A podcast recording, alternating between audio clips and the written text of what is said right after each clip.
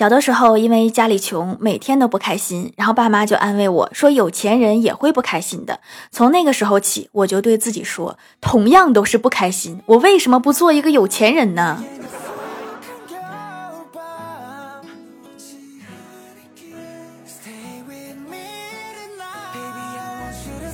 Hello，蜀山的土豆们，这里是甜萌仙侠段子秀《欢乐江湖》，我是你们萌豆萌豆的小薯条。早上上班要迟到了，我就打了一个车。刚坐了一会儿，觉得有点晕车，就和司机说：“我说哥，我晕窗，我能开一下车吗？”然后司机愣了一下，没敢搭我话。我又问了一遍：“我说哥，我能开车吗？”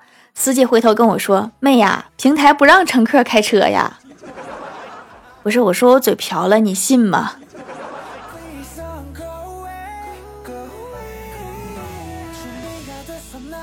我到了公司，把这件事情讲给同事们听，然后前台妹子说我也遇到过这种事儿。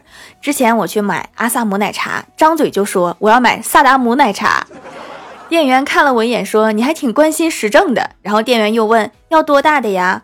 我说大冰少杯。然后店员纠正一下，问是大杯少冰吗？我说是大冰少杯。后来店员叹了一口气说算了。店员最后是放弃了吗？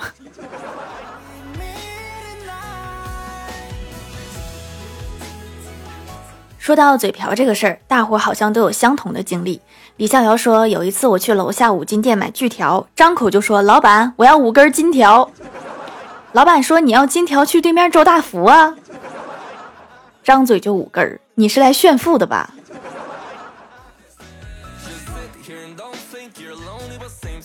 李逍遥接着说：“还有一次坐飞机去外地出差，飞机刚起飞，空姐就开始广播：‘女士们，飞机们，先生马上就要起飞了。’先生打算去哪儿啊？自己单飞吗？”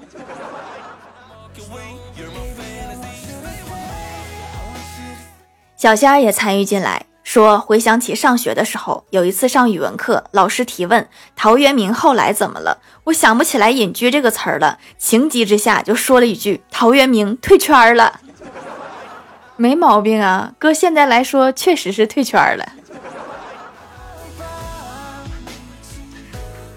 我突然想起昨天和欢喜聊天，他一大早就给我打电话抱怨公司，我问他咋了，欢喜说单位有一个活动，要六点就到公司集合。我问他：“那早上你吃饭了吗？”欢喜说：“吃了，吃了包和粥子。”你是想说包子和粥吧？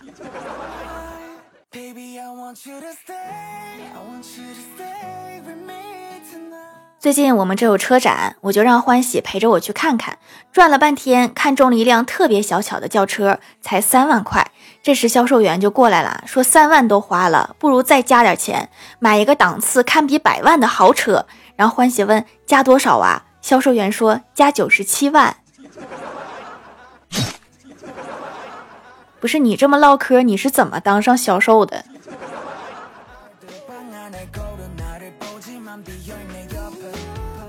周末欢喜给我打电话说，公司前两天发季度奖，送了两瓶好酒，让我准备一点饭菜，中午一起喝了。我心想他这么大方呀，咱也不能太小气了。于是就去超市买了虾和螃蟹，想借着这个机会交流一下感情。原本一切进行的都是如此顺利，可等我开门迎接他的时候，看到他手里拿着两瓶两块五的啤酒，这还交流什么感情了？没有感情。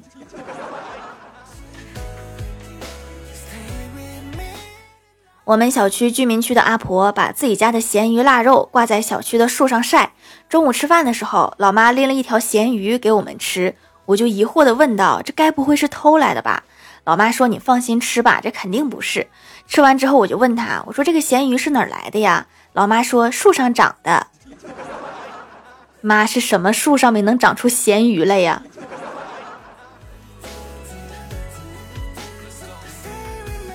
公司开会，在共同研究一个方案。公司领导抛出一个思绪之后，就拖着腮帮子皱起了眉，显然是陷入了思考之中。而人这种生物，好像都有从众心理。在经过大概十几分钟的全场沉默之后，公司领导终于开口了，说：“你们也有牙疼的毛病啊？我们，我们这个是想方案想的牙疼。”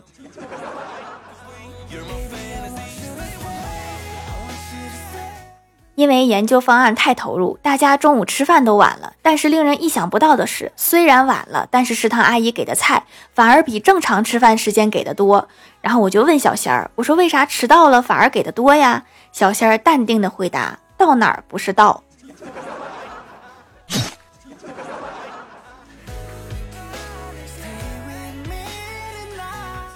学校组织出去玩，每人交一百。郭晓霞回家之后说：“妈咪，我不去了，简直就是乱花钱。”郭大嫂听后感觉儿子长大了，懂事儿了。第二天，郭晓霞刚到家就叫道：“妈咪，给我一百块钱，我要和班级一起去。”郭大嫂说：“不是说不去了吗？怎么改主意啦？”郭晓霞说：“老师改主意了，原来说去玩的同学每个人都要写一篇游记，今天又说去玩的同学不用写了。”原来这么懂事儿，是因为要写作业呀。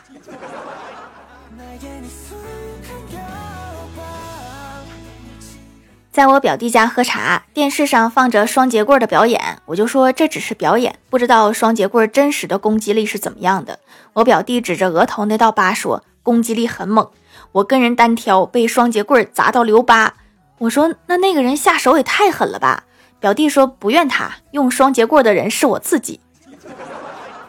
那你对自己下手也太狠了吧！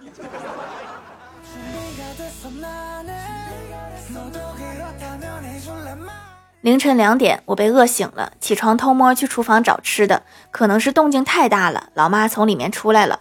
老妈看着鬼鬼祟祟的我说道：“你晚上能不能不吃东西？都多胖了，自己心里没数吗？”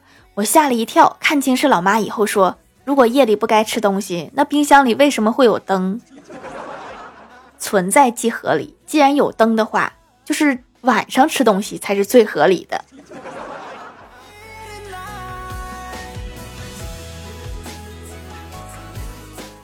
嗨，蜀山的土豆们，这里依然是带给你们好心情的欢乐江湖。喜欢这档节目，可以来支持一下我的淘小店，直接搜店名“蜀山小卖店”，数是薯条的数就可以找到啦。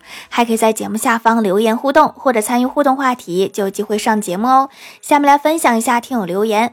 首先第一位叫做彼岸灯火，他说：“小伙酷爱斗地主。一天，小伙去女友家提亲，吃完饭，丈母娘和女友在卧室聊天，小伙和老丈人玩斗地主，一毛钱一张。”炸弹翻倍！半小时之后，老丈人敲开卧室的门说：“老伴儿，关于咱未来的姑爷，我有一个好消息和一个坏消息，你想先听哪个？”丈母娘说：“先听好的吧。”老丈人说：“咱姑爷是赌神，咱闺女嫁给他不受穷。”丈母娘说：“那坏消息呢？”老丈人说：“咱二十多年的闺女白养了，刚才我把彩礼钱全都输完了。”这赌神也太厉害了，不是一毛钱吗？怎么能输那么多？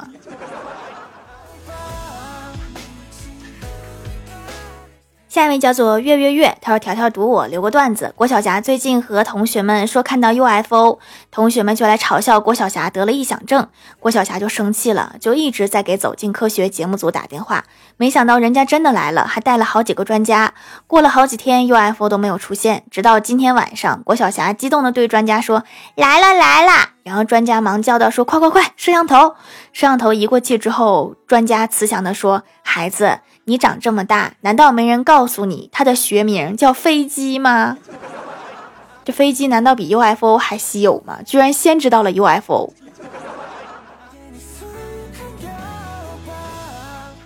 下一位叫做在科隆唱歌的企鹅，他说我在东北以前养了一只乌龟，怕它冷，就把它的盆儿放在了暖气片上，下班回来之后熟了。你们那儿取暖挺好啊，这是自己烧的炉子吧？下一位叫做向日葵的方向，他说一直在这家买皂皂，坚持用了几年，皮肤养得健康强韧，状态稳定，脸看起来更有光泽感，白了一个度。以前是痘痘肌，后来也没有起过痘，难得的有效消费。是因为无效消费太多了，所以才显得我特别珍贵，是吗？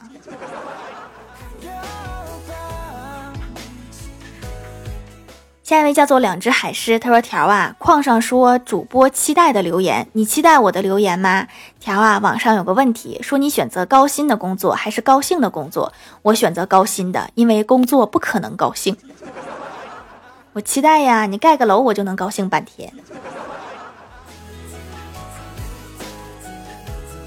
下一位叫做蜀山派条的热爱者，他说：“条啊，我妈说寒假的时候带我去黑龙江，到了黑龙江你一定要来找我呀，多穿点衣服哈，等我找你的时候别变成冰棍儿就行。”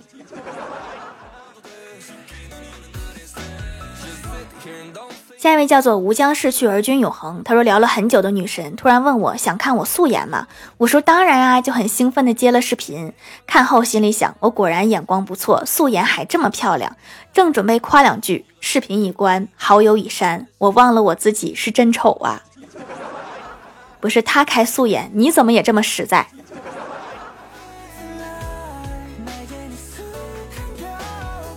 下一位叫做晚秋，他说本来是因为听了很久的节目来支持主播的，结果被种草了。上次买了几块手工皂，用着都不错，家里人也一致好评。本来以为只有女孩子用了皮肤会变嫩，没想到我老公用了皮肤也变嫩了。我家小孩子太小，不适合提前接触太多的化学用品，用手工皂正合适。这次又来囤点别的，款式太多了，选择困难症啦，一次都买回去挨个试。护肤不分男女哈，男的也可以护肤嘛。你看外面那些小鲜肉，咱也不能输啊，是吧？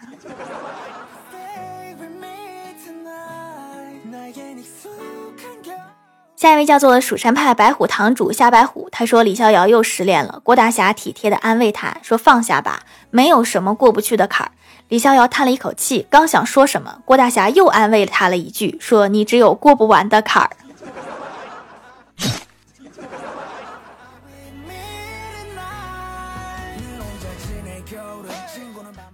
下一位叫做蜀山派紫薯真君，他说我有一个比我小两岁的妹妹，小的时候她翻我的书包，挺认真的看我的笔记，我就一脸老成的说是不是完全看不懂？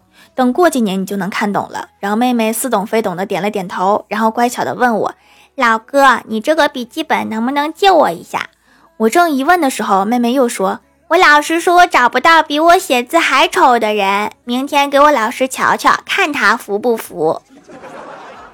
可能看不懂的原因已经找到了，是字的问题。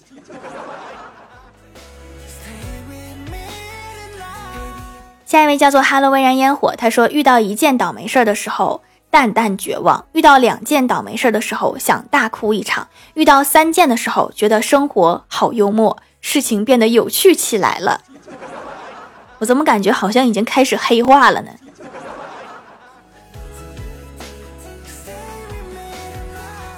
评论区互动话题：毕业后想从事什么工作？或者你希望下一个工作是什么？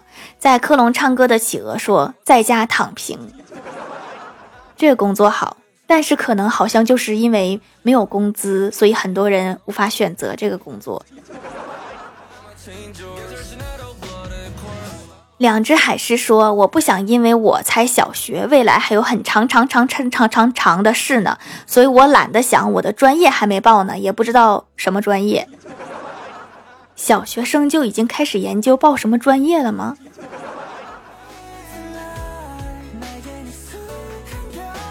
蜀山小土豆丝说：“和条做手工皂，那得我把蜀山小卖店开成连锁店的时候，就需要雇人帮我做了。”吴江逝去而君永恒说：“工作当然是美食家了，可以吃很多好吃的。我最近看面点师这个职业也不错，他们从小就做蛋糕，好漂亮啊。”遗失的星辰说：“心理学专家，这个一听就是一个又挣钱又高级的职业。”下面来公布一下上周一零五二级沙发是贾良喜同志。盖楼的有蜀山派弟子吉兰、彼岸灯火，在科隆唱歌的企鹅、两只海狮、吾将逝去而君永恒、李相夷、李莲花，蜀山派弟子贝壳心，蜀山派白虎堂主虾白虎，蜀山派紫薯真君，Hello 微燃烟火，感谢各位的支持。好了，本期节目就到这里啦，喜欢的朋友可以来蜀山小卖店支持一下我。以上就是本期节目全部内容，感谢各位的收听，我们下期节目再见，拜拜。